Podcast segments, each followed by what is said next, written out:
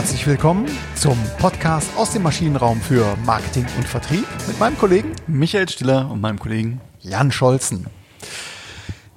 Die letzte Woche handelte von der pragmatischen Positionierung und äh, in dieser Woche ähm, geht es tatsächlich insofern ans Eingemachte, als dass die schönste pragmatische Positionierung nichts nützt, wenn man sie denn nicht lebt. Ja, äh, und ähm, wahre Geschichte. Wir haben letztens ein, ein, ein Kundenprojekt gehabt und ähm, haben halt aus unterschiedlichen Gründen mal bei der Marketing- oder bei der Markenverantwortlichen nachgefragt, ob wir mal die Positionierung sehen könnten. Und wir haben dann auch diese Positionierung bekommen und die war auch wirklich super ausgearbeitet, muss man wirklich sagen. Ganz toll. Also so, wie wir es letzte Woche auch besprochen haben. Also nicht nur pragmatisch, sondern war auch ein theoretischer Überbau relevant. dabei, relevant. Mhm. Alles wunderbar hergeleitet. Kundenbefragung wurde durchgeführt. Ich habe mir dann diese Positionierung angeschaut und habe das mit den aktuellen Werbemitteln äh, dieses Kunden äh, verglichen und habe dann gefragt, wann denn die, diese neue Positionierung umgesetzt werden soll. Und äh, die Markenverantwortliche sagte mir dann, ja, also äh, die ist schon voll im Markt. Die haben wir jetzt auch vor drei Jahren so entwickelt. Äh, zugegebenermaßen haben wir aber nach innen hin nicht sauber kommuniziert, so dass viele Abteilungen diese äh, Positionierung wohl noch nicht kennen. Das heißt, die Kunden sollten sie kennen, aber das Unternehmen selbst Kannte so sie noch nicht. Genau, Aha. noch nicht so richtig. Ähm, ein, ein, Phänomen, das war jetzt in dem Fall was natürlich extrem, weil es einfach schon so lange war, aber mhm. trotzdem passiert es immer wieder und klar, wenn das Unternehmen es nicht kennt, dann kann der Kunde es auch nicht kennen. Also das funktioniert dann einfach nicht. Ganz genau. Und deswegen heißt der Titel der heutigen Folge Positionierung leben, auch wenn es nervt. Genau. Ne?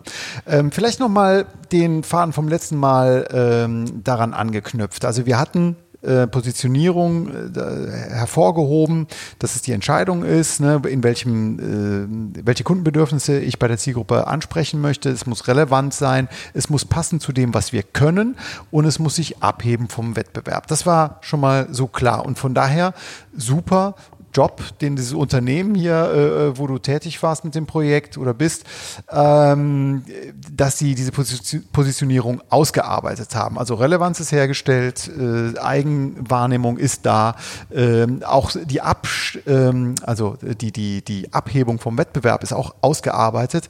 Aber jetzt äh, offensichtlich äh, hört sich hier für mich das Ganze so an, ich habe die Lücke zur Umsetzung komplett. Ne? Also ich muss diese Lücke jetzt nun mal irgendwie schließen, sonst äh, nützt mir dieses schönste Papier ja nichts. Ja, genau. Und das ist halt auch ein bisschen, ähm, ich weiß gar nicht, ob es der Mut ist oder, oder der, der, der Umgang mit, mit internen Befindlichkeiten mhm. häufig, mhm. aber ich muss natürlich mich auch vor, äh, vor den Dampfer stellen oder auf, auf um in unserem Bild mal zu bleiben, auf äh, nicht nur im Maschinendeck einen äh, einen tollen Kurs äh, errechnet haben, sondern irgendwann muss ich halt auf die Brücke.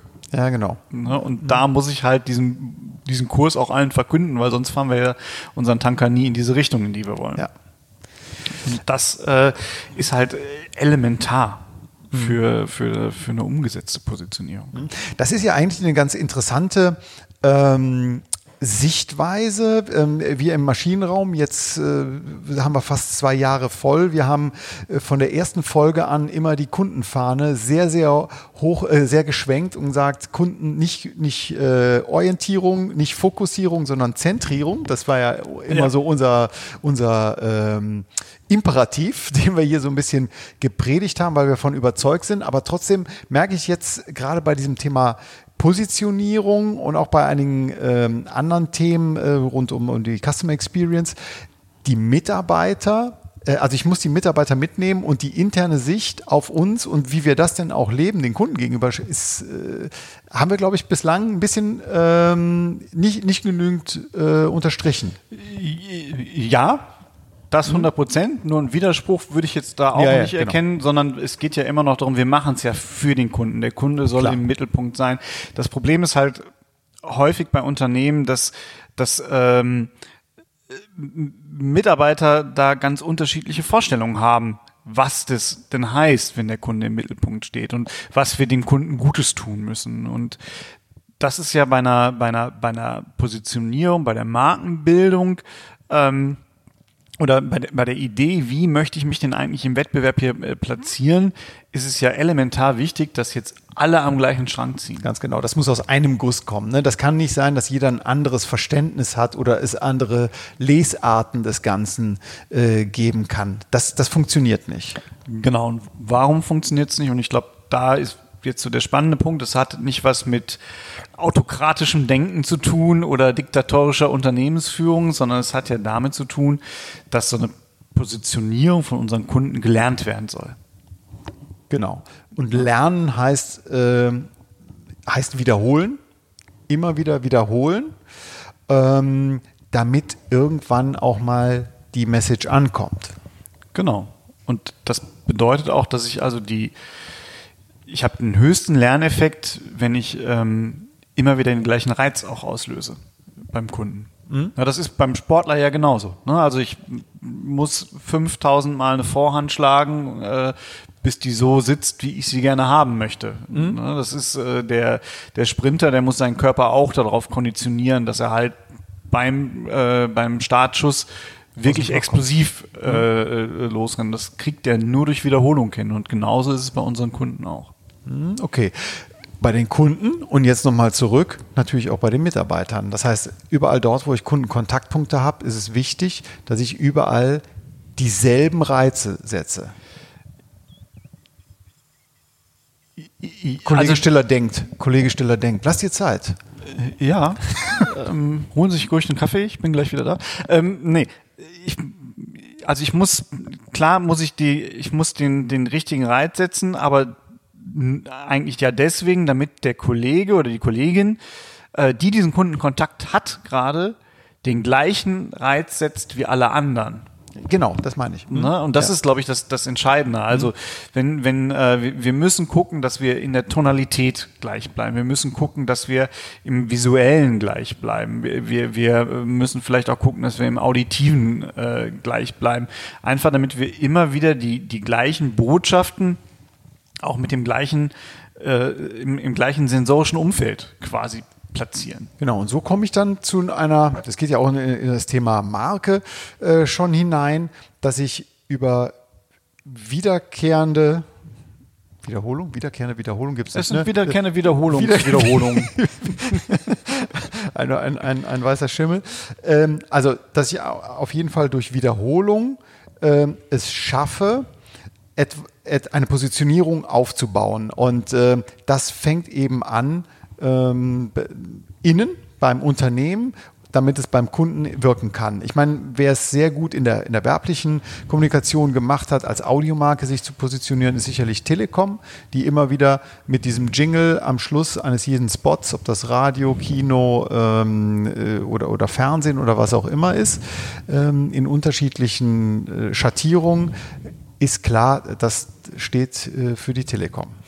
Ja, ähm, häufig erstmal natürlich für, für Bekanntheit also diesen das, das kennen wir alle, mhm. ähm, aber das transportiert ja auch eine Botschaft. Es kommt ja mit, mit technischem Sound äh, ja. daher. Es, es hat so die Anmutung von Mobiltelefonie, ein bisschen auch von, von Internet, Computer.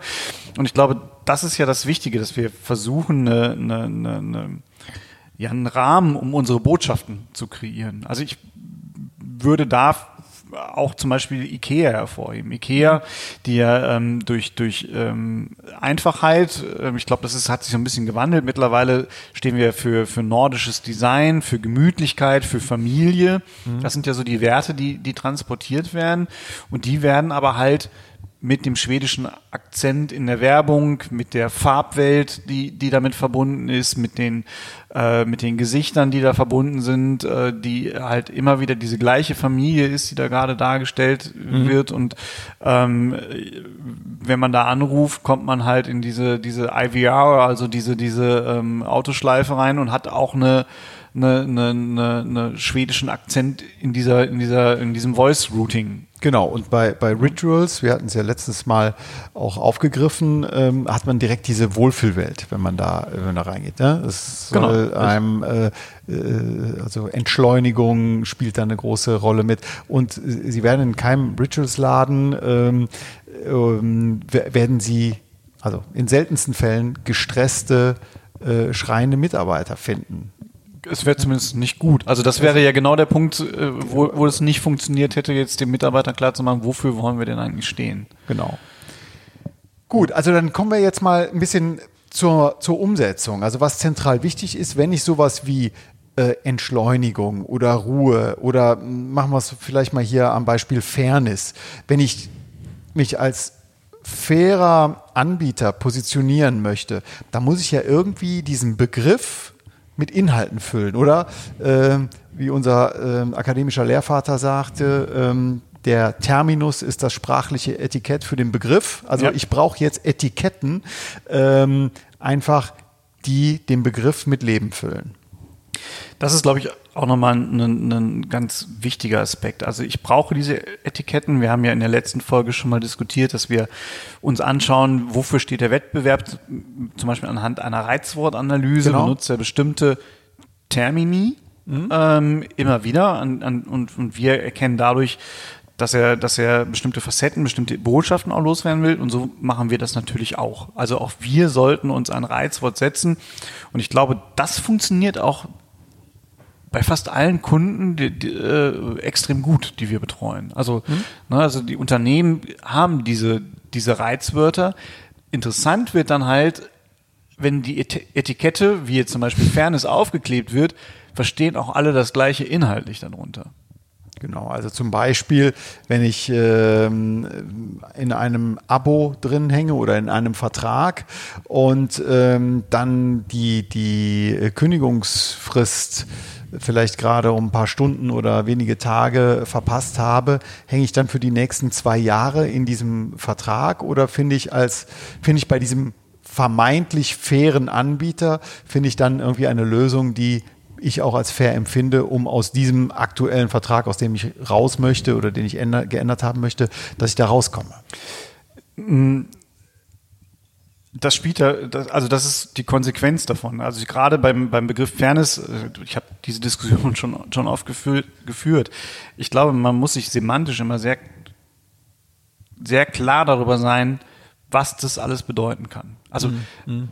Ich glaube, bei Fairness wird keiner von uns sagen, nö, wollen wir nicht sein. Ja, ist ja total generisch. Ja. Es ist total generisch. Ist ja gerecht, in, der, in der Politik ist es Gerechtigkeit. Ja, da wird man keinen äh, finden, der gegen, für, für Ungerechtigkeit ist. Ja. So, und jetzt fängt das aber an. Also gerade wenn ich bei Fairness bin. Also mhm. Fairness, äh, wann ist ein Fußballspiel fair abgelaufen, wenn alle sich an die Regel gehalten haben? Mhm.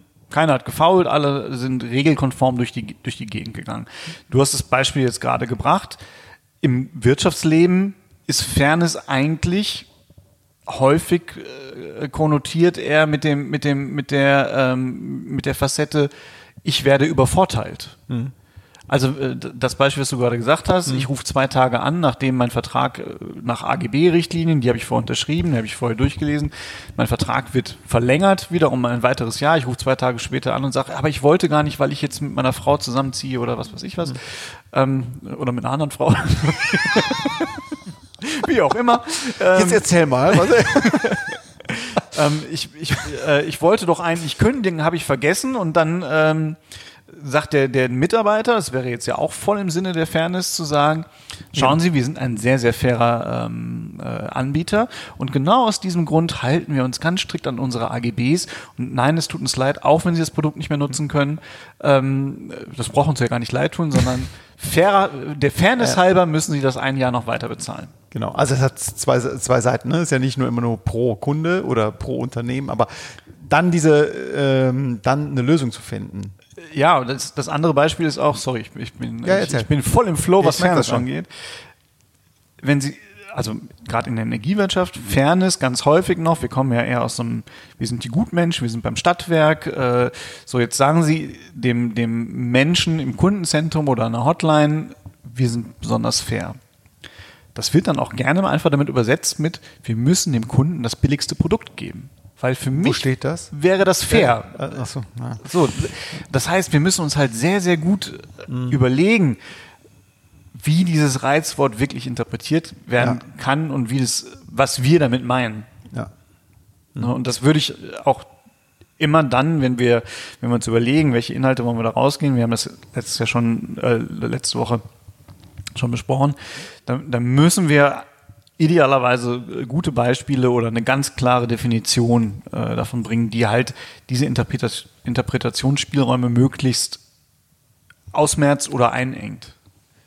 Zumindest klar definiert. Ne? Also ich ja. ein, ein zweites Beispiel aus dieser Fairness-Ecke äh, fällt mir ein, wenn ich irgendwie Kaffee kaufe ähm, oder Kakao, da, dass dann ähm, Biozertifikate dort existieren, die dann eben sich dafür ähm, Fairness so verstehen, dass sie ganz bestimmt nicht zu den günstigsten äh, zählen, ganz bestimmt nicht, sondern im Gegenteil, ja. sondern eher hochpreisig äh, anbieten. Dafür aber ähm, ähm, garantieren, einen Zugang zu den Lieferanten zu haben, um Mindestlöhne zum Beispiel zu garantieren vor Ort, ob das jetzt Kaffee oder Kakao ist. Also die, ja, die, die geben sich da ins, begeben sich da richtig ins Obligo, ähm, hat eine ganz andere Facette von Fairness im Vergleich zu ich bin der billigste Preis. Ja. Und deswegen, also das wäre auch mal meine klare äh, Formulierung. Es gibt, also bauen Sie sich sowas wie in so ein Markenhandbuch, machen sich so kleine Kärtchen und dann schreiben Sie für ihre Kolleginnen und Kollegen genau auf, ja. wir sind fair. Das heißt für uns, dass wir uns in folgenden Situationen folgendermaßen verhalten. Das heißt für uns bedeutet Fairness das und das. Also versuchen Sie es dann auch idealerweise in der bildlichen Sprache, mhm. vielleicht nochmal ein Storytelling reinhören, ähm, so aufzuschreiben, dass es halt ein, ein schlüssiges Bild ergibt. Genau. So, jetzt kommen wir zu, vielleicht mal zu einem weiteren Schritt, nachdem wir das definiert haben, dass wir die, diese, die sprachlichen Etiketten oder nicht nur die sprachlichen, vielleicht auch die auditiven Etiketten gefunden haben. Äh, jetzt wird's, jetzt kann es zäh werden. Es muss zäh werden. Es muss so. Es muss werden. zäh werden. Ja. Also es muss wehtun. Warum? Also ich, äh, man muss jetzt penetrieren. Also äh, man muss es immer wieder die gleichen äh, Inhalte, die gleichen Adjektive, die gleichen Verben immer wieder wiederholen. Und das, das Gemeine jetzt die, an diesem Punkt ist, dass die Mitarbeiter im Vertrieb, in der, in der, in der Werbung, in der Mar im Marketing, vielleicht auch die Unternehmensleitung, die kann dieses Mantra von Adjektiven und Positionierung irgendwann nicht mehr hören, weil sie es jeden Tag hören. Sie können es nicht mehr hören. Und jetzt heißt es ganz wichtig, weitermachen. Genau, das ist, äh, das ist wirklich das Gemeine an einer gelebten Positionierung. Sie müssen äh, jetzt zum Wadenbeißer werden. Das, äh, Sie sind nicht mehr der beliebteste Kollege, wenn Sie derjenigen sind, äh, der, der darauf aufpasst, diese Positionierung ins Leben zu bringen. Genau, es muss nerven. Sie muss es nerven. Warum? Weil beim Kunden ist es noch garantiert nicht angekommen. Sie hören es zehnmal am Tag. Der Kunde hört es 0,1 Mal in der Woche. Wenn überhaupt. Wenn überhaupt, genau. Und ja? das, das, ist der, der entscheidende Punkt. Ähm, wir haben immer das Gefühl, wir überschätzen grundsätzlich die Bedeutung von dem, was wir tun. Genau. Für unsere, also, ne, was bedeutet das für unsere Kunden? Was kommt da eigentlich wirklich an?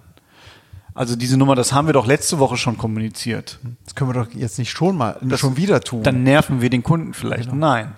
Ja. Aller Wahrscheinlichkeit nicht. Aller Wahrscheinlichkeit werden sie ihren Kunden nicht nerven. Und die wenigen, die sie nerven, bei denen, wir haben auch schon viel über diesen Informationsfilter gesprochen, ähm, bei denen, bei denen sie immer wieder durchkommen, die achten ja schon extrem auf sie. Die wollen ja von ihnen hören. Mhm. Und die werden vielleicht mal sagen, ach, das kenne ich jetzt schon, das wäre ja mal schön, wenn da was anderes kommt. Mhm. Aber die haben sie. Ja. Ich habe äh, vielleicht eine kleine Anekdote aus meinem ehemaligen, aus meinem alten Leben. Habe mal eine äh, Untersuchung gemacht, ähm, wo es äh, um eine bestimmte Produktmarke ging und das Unternehmen ähm, war sich sowas von sicher, dass die Produktmarke im Markt etabliert ist, dass die jeder kennt, dass die vielleicht auch mal ein bisschen hochpreisiger ist.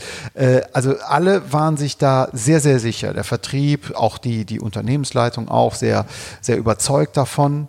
Und, und jetzt mussten bei der ersten, bei der, bei der Ergebnispräsentation oder Zwischenergebnispräsentation mussten alle ganz, ganz tapfer sein. Das Ergebnis war nahezu ich sag's mal ein bisschen plakativ, keine Sau kannte diese Produktmarke. Hm. Die kannte den Vertrieb, die kannten auch die Lösung, ja, aber diese Produktmarke, die war maximal unbekannt.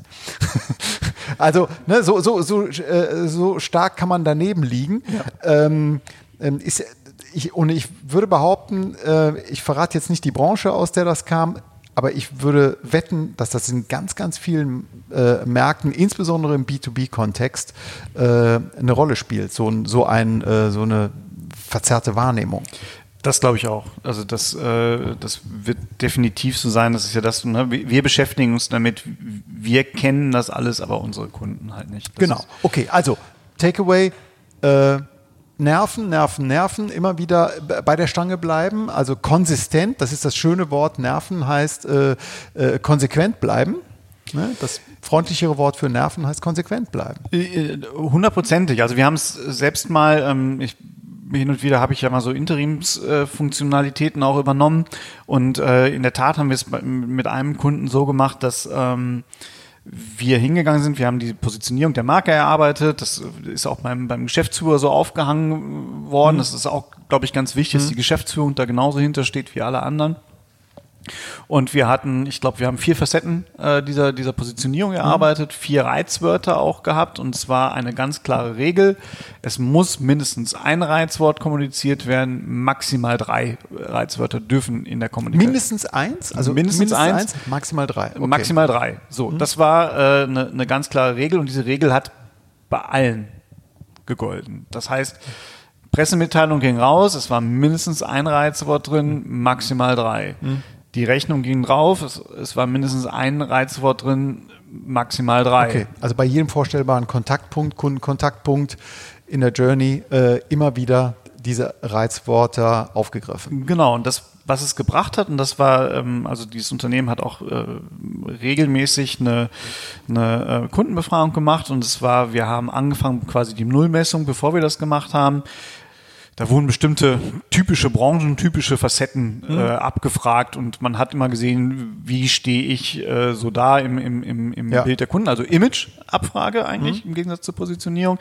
Und äh, wenn Sie sich jetzt so ein Profil vorstellen, war es quasi ein, ein senkrechter Strich. Mhm. Also komplett nicht profiliert. Nicht profiliert, wir haben keine Ecken und Kanten gehabt, die mhm. Kunden wussten nicht, wofür wir stehen und wir haben das ein Dreivierteljahr durchgezogen, dann kam die nächste Befragung und wir haben ganz klar die Ausschläge gesehen. Wir hatten mhm. genau in den Facetten, in denen wir prägnant sein wollten, haben wir die Ausschläge gesehen. Und das Erstaunliche dabei war, wir hatten eine höhere Kundenbindung, mhm. eine höhere Weiterempfehlungsquote und eine äh, höhere ähm, Weiterempfehlungsbereitschaft? Weiterempfehlungsquote, Kundenbindung, Weiterempfehlungsquote hatte ich glaube ich schon Umsatz? gesagt und äh, geringe Kündiger. Kündiger, okay. Hm. Ne, also hm. es war wirklich so, dass, dass wir auch monetär gesehen haben, es bringt was.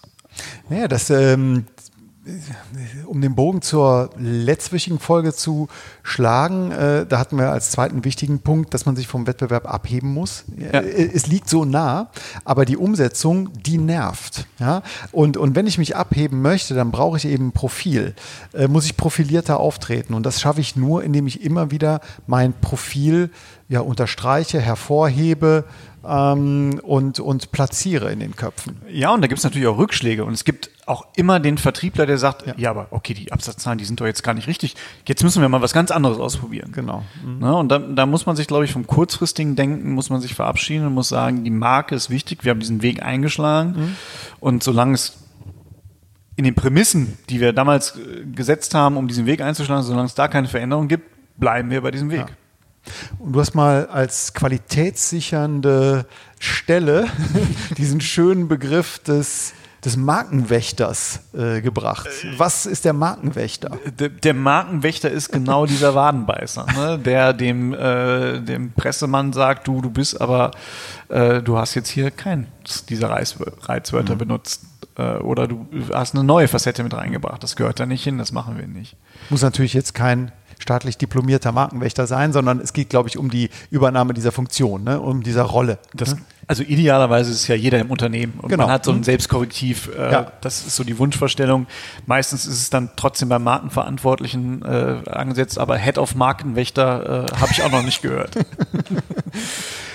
okay, gut. Also ähm, ganz wichtig, ähm, bevor wir zum Fazit kommen, ist natürlich ähm, äh, unserer schönen Folge, Positionierung leben, auch wenn es nervt. Ähm, ein Literaturtipp. Kommen wir jetzt zum Literaturtipp.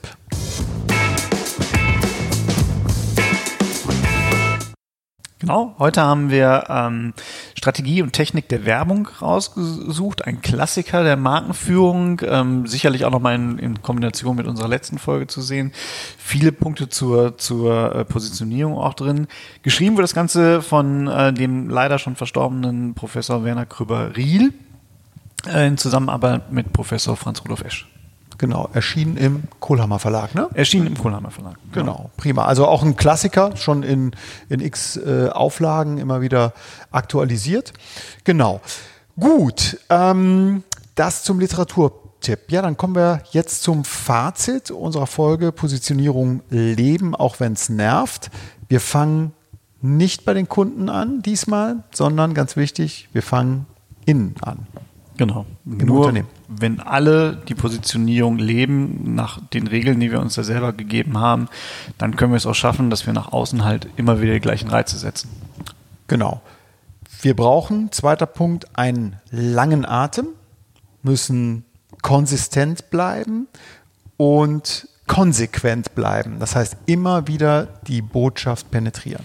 Genau. Die Positionierung zu etablieren ist ein Lernprozess und das kriegt man nur mit langen Atem und Konsistenz hin. Genau. Und langer Atem kann auch mal Langeweile bedeuten. genau. ähm, aber am Ende ist es wichtig, dass es wirkt und zu einem Profil, zu einer profilierten, prägnanten Positionierung führt. Anders sind sie austauschbar. Genau so ist es. Prima. Dann haben Sie ganz vielen Dank fürs Zuhören, für die Weiterempfehlung. Wir freuen uns über ähm, Feedbacks an michael at maschinenraum-podcast.de oder an jan at maschinenraum-podcast.de. Und äh, auf unserer Website maschinenraum-podcast.de finden Sie äh, auch unterschiedliche weitere Kontaktwege und auch eine schöne Suchfunktion, über die man alte Folgen sich mal äh, anschauen oder anhören kann. Prima. In diesem Sinne, bis zum nächsten Mal. Bleiben Sie gesund. Tschüss.